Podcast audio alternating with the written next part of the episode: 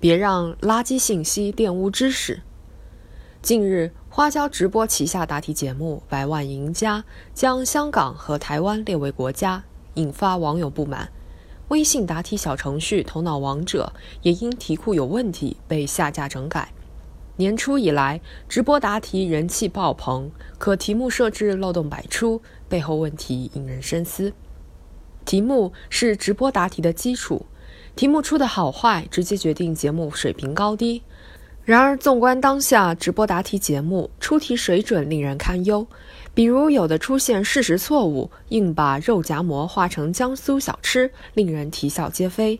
有的内容无聊，要求回答“西瓜视频”四个字共有多少笔画，毫无知识性；甚至还有些在事关国家主权问题上出现严重误导，令人匪夷所思。凡此种种，无不反映出部分直播平台在题目设置环节把关不严、掉以轻心，并未肩负起应有的社会责任。有人认为，不过是一两道题出的不好，没什么大不了。然而，在直播答题过程中，动辄上万乃至几十万人同时在线，此时的直播平台早已不是小众的封闭的虚拟空间，而是能够迅速传递消息、传播价值的公共平台。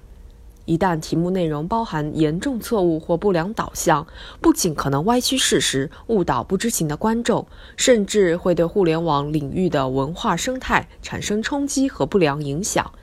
一味强调娱乐性、互动性，而忽视题目设置本身的严肃性、严谨性，无疑会让问答跑偏，令知识失色。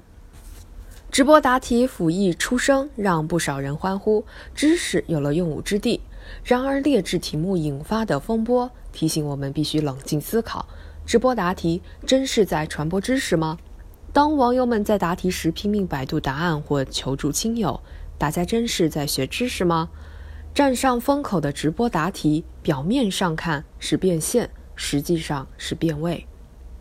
有学者曾提出生活的性噪比概念，即在信息爆炸的时代，我们更应区分什么是真正有用、有价值的信息，而不要被海量垃圾信息形成的噪音所干扰。